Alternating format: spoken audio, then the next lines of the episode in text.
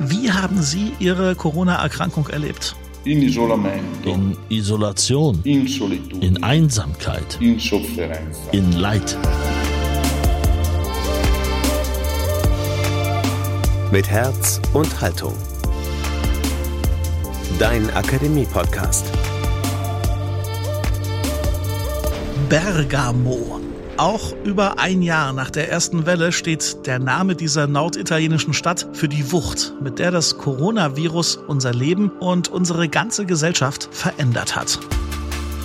Bergamo steht für ein Gesundheitssystem am Limit und das in einem europäischen Land. Wir assoziieren mit Bergamo überfüllte Krankenhäuser, aber auch überfüllte Krematorien unzählige Tote und das Gefühl einer Machtlosigkeit gegenüber einer Pandemie, über die man damals noch viel weniger wusste als heute. Ein Jahr ist Bergamo jetzt her. Was haben wir, was haben Politik und Gesellschaft aus dieser Zeit gelernt? Darum geht's heute hier im Podcast mit Herz und Haltung. Ich bin Daniel Heinze. Herzlich willkommen. Ihr hört gleich dazu Professor Dr. Manuela Caterina Moroni. Sie lehrt germanistische Linguistik an der Universität in Trient und stammt aus Bergamo. Und ihr hört Martin Machowetz. Er arbeitet für Die Zeit. Als Leiter des Leipzig-Büros der Wochenzeitung hat er regelmäßig über die Solidarität Sachsens mit Italien berichtet, aber auch über die überfüllten Krankenhäuser und Leichenhallen in Sachsen, besonders in der zweiten Corona-Welle in Deutschland im Winter, in der viele fürchteten, Sachsen könnte sich zu einem nächsten Bergamo entwickeln. Bevor aber Frau Moroni und Herr Machowetz dran sind, hat zunächst Felice Perani das Wort. Er kommt aus Casnigo, einem kleinen Ort nordöstlich von Bergamo. Und er war im Frühjahr 2020 zur Corona-Behandlung in Sachsen. Genauer auf der Intensivstation der Uniklinik in Leipzig. Und er ist als einziger der italienischen Corona-Patienten, die in Sachsen behandelt wurden, lebend nach Bergamo zurückgekehrt. Und zwar vor genau einem Jahr, am 4. Mai 2020. Wir haben Felice Perani aus diesem Anlass ein paar Fragen geschickt und seine Antworten, die hört ihr jetzt hierbei mit Herz und Haltung.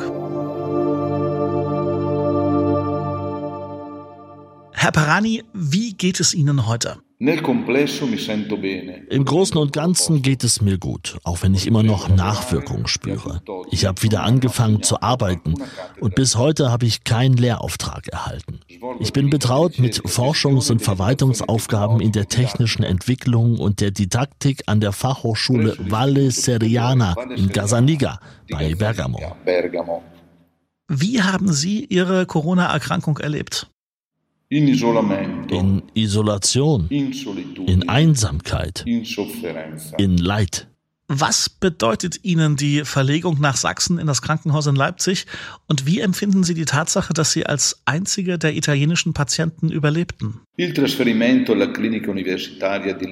Die Verlegung in die Uniklinik in Leipzig hat eine tiefgreifende und unauslöschliche Bedeutung für mich, denn ich bin durch Mutter Natur im Krankenhaus in Casnigo in Italien geboren und wurde durch die mutmaßliche Mutter im Krankenhaus in Leipzig wiedergeboren. Oft frage ich mich, warum ausgerechnet ich diese ungeheure Katastrophe überlebt habe. Ich denke, dass ich vielleicht noch eine Aufgabe auf diesem Planeten zu erledigen habe. Wie sehen Sie die aktuelle Situation und was erwarten Sie als Überlebender im weiteren Umgang mit der Corona-Pandemie? Die Situation ist sehr kritisch und schwierig zu handhaben. Wer es nicht erlebt hat, kann das nicht nachvollziehen und ändert auch nur schwer seine Meinung. Ich denke, dass das Coronavirus und seine Mutanten unser Leben wahrscheinlich zumindest für ein paar Jahre bestimmen werden. Und insofern wir die Lektion gelernt haben, wird man nicht zum Leben davor zurückkehren. Herr Perani, gibt es etwas, was Sie den Menschen in Sachsen sagen möchten? Un grazie di cuore perché mi hanno salvato la vita. Danke von Herzen, denn Sie haben mir das Leben gerettet. Sie haben mich wie einen Sohn, wie einen Bruder während meines Klinikaufenthalts behandelt. Ich hoffe, dass ich mich komplett erhole und mit Ihnen ein wenig Zeit verbringen, Emotionen teilen und Leipzig, die Stadt meiner Wiedergeburt, besuchen kann. Was bedeutet Europa für Sie? Europa bedeutet für mich die natürliche Gemeinschaft, also um gemeinsam zu leben, zu arbeiten, zu studieren, Spaß zu haben und so weiter.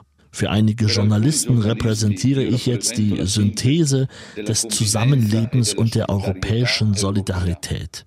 Nach dem, was mir widerfahren ist, nennen mich einige Il Tedesco, also der Deutsche, und sie identifizieren damit immer noch die Einwohner eines Staates, der nur schwierig als europäisch bezeichnet werden kann, in dem Sinne, wie es beispielsweise für die Amerikaner der Fall ist. Es ist ersichtlich, dass noch ein langer Weg vor uns liegt, um die Europäische Union zu sein.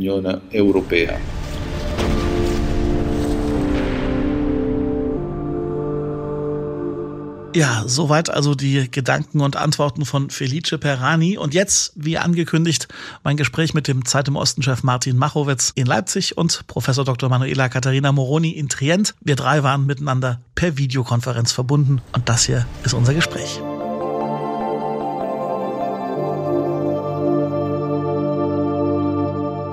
Frau Moroni, Sie stammen aus Bergamo. Bitte schildern Sie doch zuerst mal unseren Hörerinnen und Hörern, wie Sie diesen Ausnahmezustand in Bergamo im Frühjahr 2020 wahrgenommen und erfahren haben. Ja, also ähm, ich hatte damals ähm, äh, eine Stelle, äh, eine Professur in äh, Trento schon seit Jahren, aber ich bin ständig über die ganzen Jahre hinweg und auch damals äh, im Frühjahr 2020 bin ich jede Woche zwischen Bergamo und Trento gependelt, weil ich auch in Bergamo an der Uni äh, Germanistik äh, gelehrt habe. Und äh, ich kann mich noch erinnern, äh, Mitte Februar ging äh, das Semester los. Die Uni ist in der Altstadt, ist ein Città Alta in, in Bergamo. Ich habe meine erste Lehrveranstaltung, äh, meine erste Sitzung äh, die, äh, gehalten, bin zurück ins Trentino und dann hieß es ein paar Tage später, äh, man darf nicht mehr aus der Region raus. Äh, die Lage wird, wird, ernst, die Unis werden äh, zugemacht, keine Lehre. Äh, und erstmal wusste man auch nicht, wie man sonst ähm, mit der Lehre äh, machen sollte. Also es war ein, und ich muss sagen, am Anfang war ich mir der eigentlich der Ernsthaftigkeit äh, der Lage nicht so bewusst. Ich habe gedacht, auch mit meinen Kollegen, äh, wir haben gedacht, okay, es wird jetzt, wir machen eine Woche Pause oder zwei. Es ist sogar nicht schlecht. Okay, wir, wir äh, richten uns ein und, und bereiten uns vor fürs Semester und dann geht's wieder los. Aber dann bereits Anfang März, äh, so bis Mitte März, äh, dann habe ich ich, ich durfte nicht mehr nach Bergamo zurück und, und habe dann ständig mit meiner Familie in Bergamo telefoniert und dann Mitte März Ende März, zwischen Mitte und Ende März dann starben schon, sind, sind, sind schon Freunde, Freunde von uns, Väter, vor allem Väter von Freundinnen von mir aus, äh, aus der Gegend, äh, aus Bergamo gestorben. Und spätestens da war es dann ganz klar, dass, dass die Lage äh, schwer ist. Und ich, vielleicht noch ein Satz, äh, ich kann mich erinnern, ich bin dann im März, da, dann durfte ich einfach nur zum Einkaufen einmal in der Woche raus und ansonsten war es wirklich harte Ausgangssperre. Also man durfte nicht raus und es sind auch in der Stadt so äh, Tanks von, mit, mit äh, rumgefahren und haben über Lautsprechern gesagt, äh, über eine Lautsprecheranlage äh, gesagt, bleiben Sie zu Hause, bleiben Sie zu Hause. Also auf Italienisch und auf Englisch. Und das hat mich auch ganz stark beeindruckt. Aber vor allem diese Tote schon schon von schon von Anfang an und das waren Leute aus meiner äh, aus, aus die, die ich kannte. Und das war schon ein großer Unterschied zwischen Trento und Bergamo. Bei Trento war die Lage noch ruhiger. Man hat einfach nur über die Medien über die Ernsthaftigkeit gehört aber niemand in meinem Freundeskreis unter meinen Kollegen kannte jemand der erkrankt war. Und bei mir war es dann so dass dass ich sofort betroffen wurde es sind ja so zwei Bilder im Kopf geblieben, ganz besonders. Also diese, diese Lastwagen des Militärs, die voll mit Särgen waren und auf der anderen Seite Kirchen voller Särge und Priester, die nicht mehr wussten, was sie tun sollen. Wie haben Sie denn die Kirche und unsere Religion in dieser Zeit erlebt? Ja, also ich habe sie als sehr, trotz der Lage als sehr positive Kräfte, vor allem auf lokaler Ebene erlebt. Also die Kirche arbeitet in Italien schon immer sehr eng mit äh, ehrenamtlichen Vereinen und auch mit den äh, Alpini, also mit den so Gebir Gebirgsjägern, ich glaube, das heißt auf, auf Deutsch. Und ich denke, dass diese gut eingespielte Zusammenarbeit auch in dieser, äh, in dieser surrealen Situation ähm, sich bewährt hat. Es wurde zum Beispiel in meiner Heimatstadt, das ist ein Vorort von Bergamo, Dalmine, das ist direkt äh, nah an Bergamo, sofort äh, im März ein Netz von jungen Leuten äh, über die Kirche organisiert, die Lebensmittel zum Beispiel und Medikamente kauften und, und älteren Menschen, die, die nicht aus dem Haus konnten und sollten, ähm, vorbeibrachten. Und Priester durften ja ähm, sofort keine, ab sofort im März schon keine Messe halten haben aber bei Menschen äh, ihrer Gemeinde zum Beispiel wurden auch bei meinen El meine Eltern wurden angerufen, es sind beide beide äh, über 80 und die Priester haben einfach gefragt, ob ob sie was brauchten und haben sich auch mit ihnen einfach so unterhalten. Das war auch ganz, ganz wichtig. Und kurz danach wurden dann in sehr, sehr vielen Gemeinden, also Gottesdienste dann im Internet übertragen. Und das war, äh, das war wichtig auch für ältere Menschen. Natürlich haben sie Hilfe gebraucht, also Kinder, äh, äh, also zum Beispiel meine, meine Geschwister waren in der Nähe von meinen Eltern und haben ihnen geholfen und gezeigt, wie es funktioniert. Facebook-Account schnell eingerichtet irgendwie und, und äh, das, das klappte nicht bei allen natürlich. Nicht alle ältere Menschen hatten Zugang äh, zum Netz, aber bei einigen schon durch die Kinder, die ihnen geholfen haben. Also das heißt, ich habe Kirche und Religion Religion äh, schon von Anfang an als, als irgendwie äh, trotz dieser Bilder und den überfüllten Kirchen äh, als trotzdem als, als äh, eine sehr positive Kraft zusammen mit den ehrenamtlichen äh, Organisationen. Herr Machowetz, Verhältnisse wie in Bergamo, diese Redensart, die hat man in Sachsen im vergangenen Winter immer mal gehört während die Region Sachsen ja halbwegs souverän durch die erste Welle gekommen ist, bei allem Leid, das wir jetzt hier nicht irgendwie schmälern oder relativieren wollen, hat es Deutschland und Sachsen in der zweiten Welle umso heftiger erwischt. Sie haben damals, äh, ich meine mich zu erinnern, aus Meißen und aus Aue berichtet von überfüllten Krematorien und von Krankenhäusern am Limit. Was hat Sie in dieser Situation damals besonders bewegt und was erinnert Sie daran oder wo sehen Sie Parallelen zu Bergamo? Ja, also wenn man äh, das hört, was Frau Moroni schildert, dann muss man ja eigentlich wirklich nochmal innehalten und sich klar machen, dass das äh, für diese Pandemie eine so, ein so zentraler und einbrennender Moment für ganz Europa gewesen ist, äh, zu sehen, was da, äh, was da passiert ist, wie sehr die Lage außer Kontrolle geraten ist. Und ich weiß nicht, ob da ein Vergleich äh, statthaft ist und ob man, ob man sagen kann, äh, dass wir in Sachsen damals Verhältnisse wie in Bergamo hatten, ja, sondern ich glaube, es ist eher so, dass Bergamo so eine Chiffre geworden ist, so ein, so ein, ja, so ein Wort dafür, was passieren kann, wenn diese Pandemie außer Kontrolle gerät und wenn wir das Gefühl dafür verlieren, äh, wie wir, wie wir diese, diese Pandemie im Griff behalten können.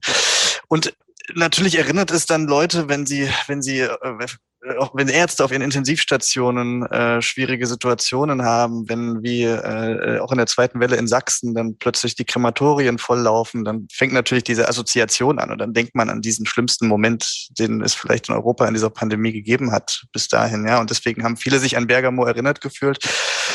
Die Lage in Sachsen in der zweiten Welle war tatsächlich echt heftig. Wir hatten viele tausend Todesfälle. Ich war selber tatsächlich im Krematorium in Meißen damals in der Weihnachtszeit, direkt nach den Weihnachtstagen. Die hatten damals äh, doppelt so viele äh, Sterbefälle wie normalerweise. Die Leichen stapelten sich auf den Gängen in der Trauerhalle, die eigentlich für Andachten gedacht ist. Die war sozusagen komplett gefüllt mit äh, mehrfach gestapelten Särgen, die ja, Verbrennungsöfen liefen rund um die Uhr, die Mitarbeiter haben da am 24-Stunden Schichtdienst gearbeitet und da merkte man einfach, okay, jetzt ist ja die Lage auch gerade nicht mehr so richtig unter Kontrolle. Und wenn man damals die Intensivmediziner hörte, die in vielen Gebieten Sachsens der Lage nicht mehr, kaum mehr Herr wurden. Sie haben es am Ende jetzt glücklicherweise irgendwie bewältigt, aber natürlich unter extremer Aufopferungsbereitschaft und unter extremer Last.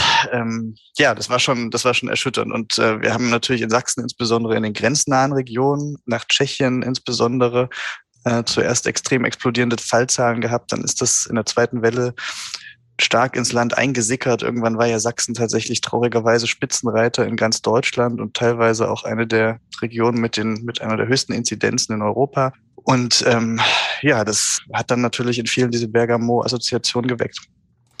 Sie haben gerade gesagt, die Krematorien liefen voll und das ist ja eine Wahrnehmung, die dann schon eine Ähnlichkeit zu Bergamo aufgewiesen hat. Daher eine Frage an Sie beide. Waren diese, diese Ausnahmesituationen in dem vergangenen Jahr ein erstes Mal für unsere Gesellschaft, sich offener oder direkter mit dem Thema Tod und Sterben auseinanderzusetzen, als das sonst so üblich ist, weil wir das Thema ansonsten gerne wegdrücken? Ich glaube, diese Pandemie konfrontiert uns sehr unerbittlich damit, dass das Leben endlich ist, damit, dass, dass es den Tod gibt, damit, dass Krankheit äh, und Gesundheit Dinge sind, äh, mit denen wir uns vielleicht manchmal auch wenig beschäftigen. Wir sehen auch, dass es ganz verschiedene Arten gibt, mit dem Tod umzugehen. Ich glaube, wir sehen auch sozusagen am Verhalten einzelner äh, Länder, schon innerhalb Europas, äh, und einzelner Gesellschaften, dass es auch einen verschiedenen Blick gibt auf das Thema Gesundheit, auf das Thema äh, Sterben. Es gibt Länder, in denen habe ich das Gefühl, da ist man auf eine gewisse Weise pragmatisch und sagt, das gehört dazu. Das führt dann zu einem anderen Handeln als in einem Land, in dem man sagt, wir äh, sind sehr vorsichtig, wir ähm, haben äh, sehr große Sorge und ich habe äh, in Deutschland auch eine Zeit lang wahrgenommen, dass wir ja wirklich sozusagen dieses Thema Vermeiden von Todesfällen zu so einer Art gesellschaftlichen Gemeinschaftsaufgabe erklärt haben. Und das war dann schon äh, interessant zu sehen, was dann auch für ein Gefühl von jeder will da mithelfen und jeder will da, jeder will da irgendwie seinen Teil zu, zu beitragen entstanden ist. War das Thema Tod plötzlich in der italienischen Gesellschaft an der Tagesordnung, Frau Moroni? Ja, absolut. Ich muss sagen, das wurde aber, äh, ich habe Unterschiede in Bezug auf die Generationen erkannt. Und zwar in den älteren Generationen war es so, dass sie bereits mit äh, Tode durch durch den Weltkrieg ähm, in Kontakt gekommen waren, also Massen, also mehrere Menschen gleichzeitig zur selben Zeit sterben. Und auf der anderen Seite ist es aber so, dass in, äh, in vielen Gebieten Italiens ganz wichtig ist, wenn jemand stirbt, bei der Person vorbeizugehen, da liegt der, der Sarg mit der Leiche. Und der Sarg ist offen. Und man verabschiedet sich und oft sind auch Priester dabei, wenn man religiös ist äh, und äh, zur Kirche gehört und so weiter. Und das war ganz wichtig und das hat zum Beispiel in der Generation meiner Eltern gefehlt während Corona, weil man das nicht durfte. Also es ging ja nicht darum, dass man, also na natürlich äh, auch Gottesdienste und äh, Trauerfeier durfte nicht stattfinden und dazu kam, dass man nicht vorbeigehen konnte. Und das Vorbeigehen, würde ich sagen, ist für die Generation ab 60, würde ich sagen, aber, aber auch für, für viele äh, jüngere Menschen, so, äh, so wie, wie, wie mich, ganz wichtig. Also vielleicht geht man zur Beerdigung nicht, weil man nicht kann, aber man geht vorbei. Und das war ganz, ganz, äh, das war hart.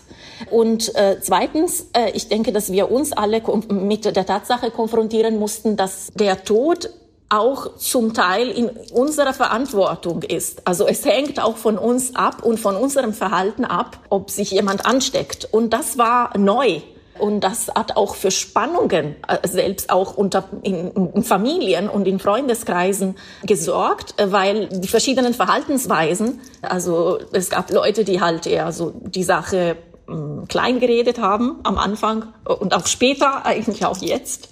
Und Leute, die das ernster genommen haben und die haben sich, die, die verhalten sich unterschiedlich und, und dieses Verhalten hat mit der Verantwortung zu tun und mit der Gesellschaft. Das heißt, da hat man sich wirklich als Teil der Gesellschaft auch. Also ich habe mich zum ersten Mal wirklich als äh, Individuum gefasst, aufgefasst, äh, dass etwas bewirken kann, im Guten oder im Schlechten, je nachdem, äh, wie, wie es sich verhält. Und das war neu.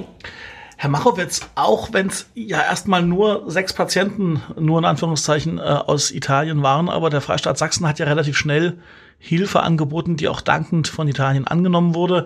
Das Ganze wurde als Zeichen europäischer Solidarität gedeutet. Ein bisschen später im Jahr, als es dann um das Thema Impfstoffe ging und die gemeinsame Strategie, da war es dann mit dem gemeinsamen europäischen Gedanken ja eher ein bisschen, bisschen schwierig im vergangenen Jahr und bis, bis heute. Wie sehen Sie die Rolle der Staatengemeinschaft aktuell in der, in der Pandemie? Wie, wie schlägt sich Europa?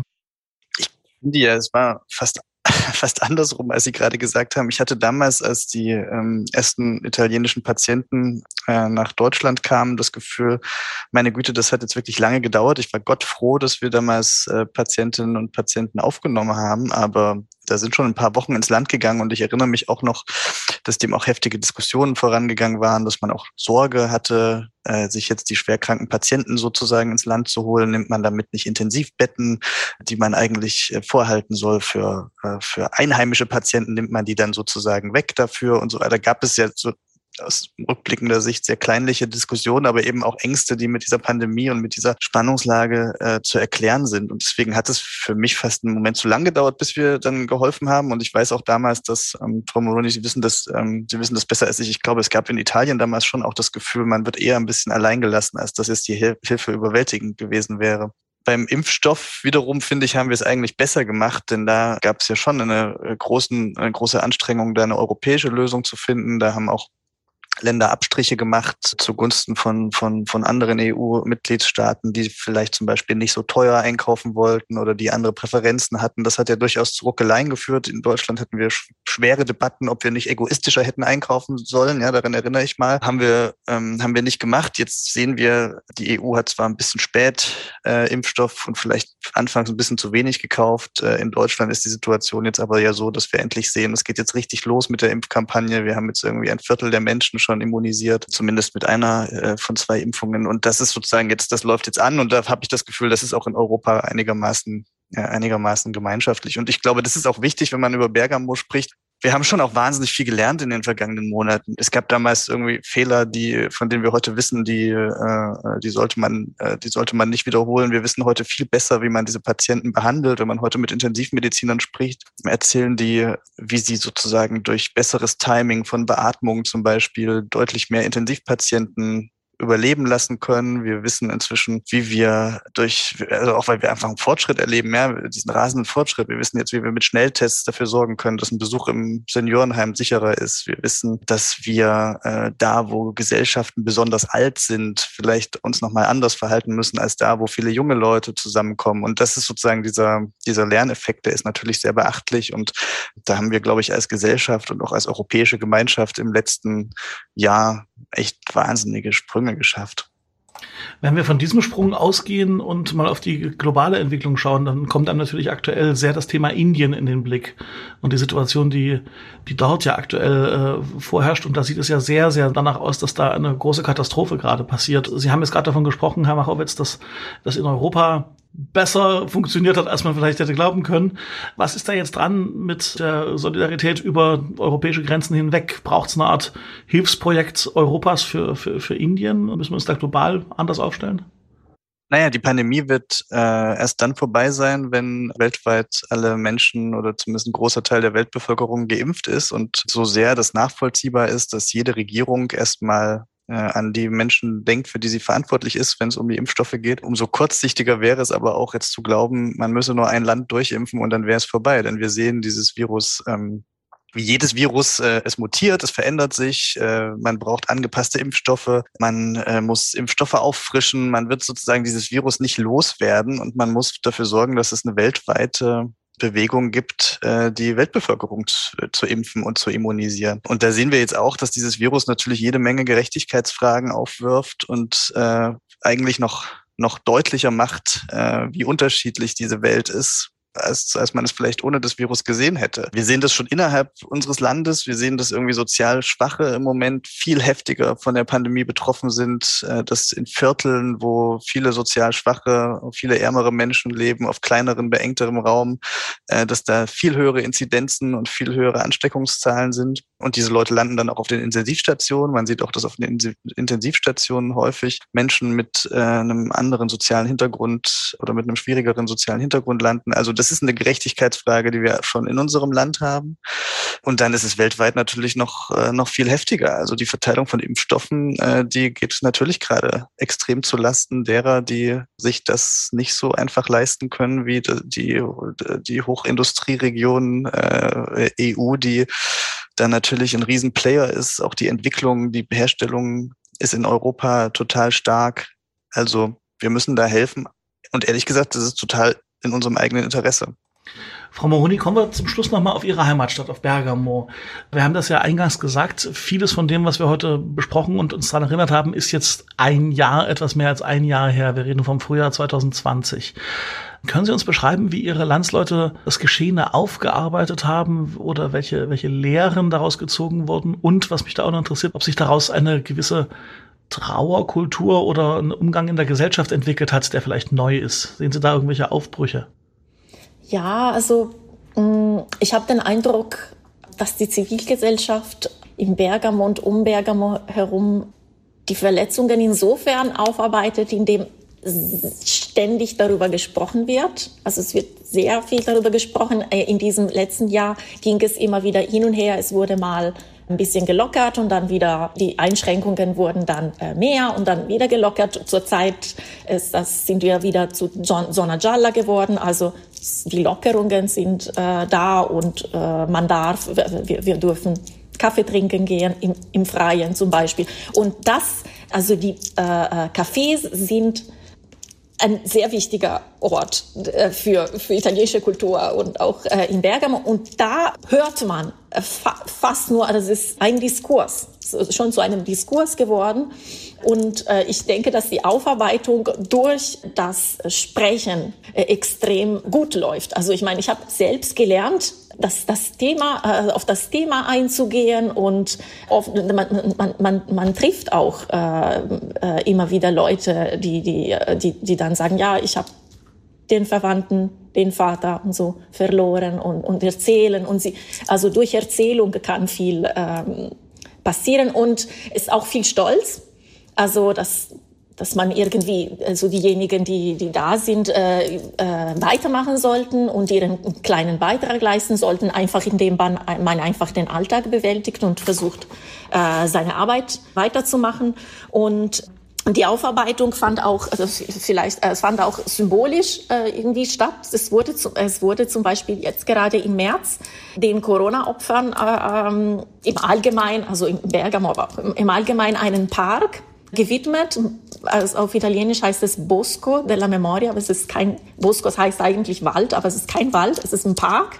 Äh, und das ist direkt neben dem Krankenhaus Papst Johannes der 23. Also das ist das Krankenhaus in Bergamo, das zum Symbol der, der Corona-Krise, der Corona-Pandemie in Italien geworden ist. Und das ist, ein, das war auch wichtig. Also das wurde die, die Einweihung, da kam äh, Mario Draghi und äh, da haben sich alle, also die ich kenne, im Fernsehen angeschaut oder sind sogar vorbeigegangen. Es gab eine, also man durfte, es gab eine geschlossene, also man, man durfte sich anmelden und schauen, ob man einen Platz bekommt, natürlich auf Distanz. Das heißt, durch Symbole und durch Erzählung ist mächtig aus meiner Sicht äh, und, und teilen auch unter, unter Menschen, die sich nicht so gut kennen. Also dieses, äh, dieses Reden, wie gesagt, typischerweise in Cafés, wenn sie mal wieder auf sind. Da, ich merke, dann freuen sich freuen sich ältere und jüngere Leute äh, irgendwie wieder ein, ein kleines Stück Alltag wieder äh, zu, zu haben.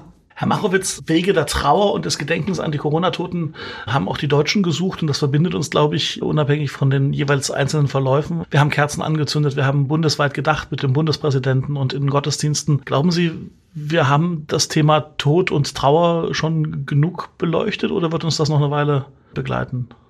Ja, ich glaube, dass das Thema uns noch eine ganze Weile begleiten wird. Vor allem glaube ich, dass dieses Thema jetzt auch jenseits von Corona stärker in unser Bewusstsein äh, gerückt ist. Denn ich merke, dass wir bei Corona jetzt eine Debatte über einfach Lebensrisiken und Gesundheit und Krankenhäuser und, äh, und eben auch Tod geführt haben, die wir bei vielen anderen Phänomenen äh, nicht führen. Und wir haben uns ja in so vielen Bereichen äh, gewöhnt daran, dass das Leben mit Krankheit und Tod äh, in Verbindung steht, ohne dass wir überhaupt noch drüber sprechen würden. Und ähm, bei Corona haben wir jetzt gesehen, das war so ein Thema, das uns alle so auf einen Schlag und so deutlich betroffen hat, dass dass wir plötzlich alle darüber gesprochen haben. Und ich wünsche mir ehrlich gesagt so ein bisschen, dass wir auch Leute mit anderen Krankheitsgeschichten, Leute, die sich in anderen Situationen Risiken aussetzen müssen, vom Autofahren äh, bis zu einer Herzoperation. Ja, wir haben im Leben irgendwie so viele Dinge, die wir so hinnehmen und wo wir so, wo wir so, äh, so drüber hinweggehen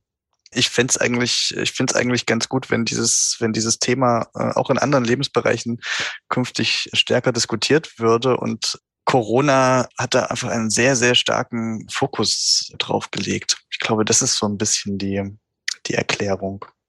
Ganz herzlichen Dank für Ihre Zeit und ganz herzlichen Dank für Ihre Auskünfte. Dankeschön. Danke auch.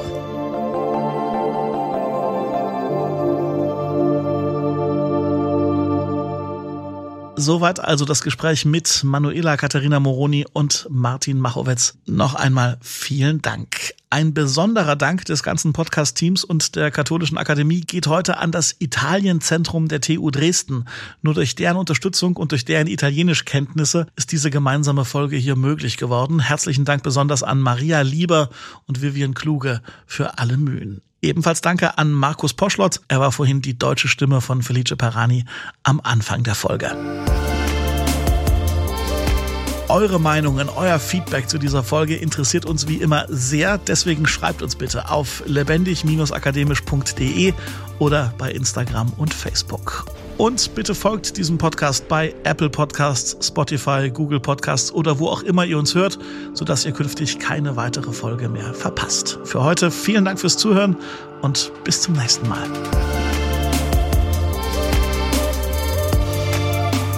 Mit Herz und Haltung. Dein Akademie-Podcast.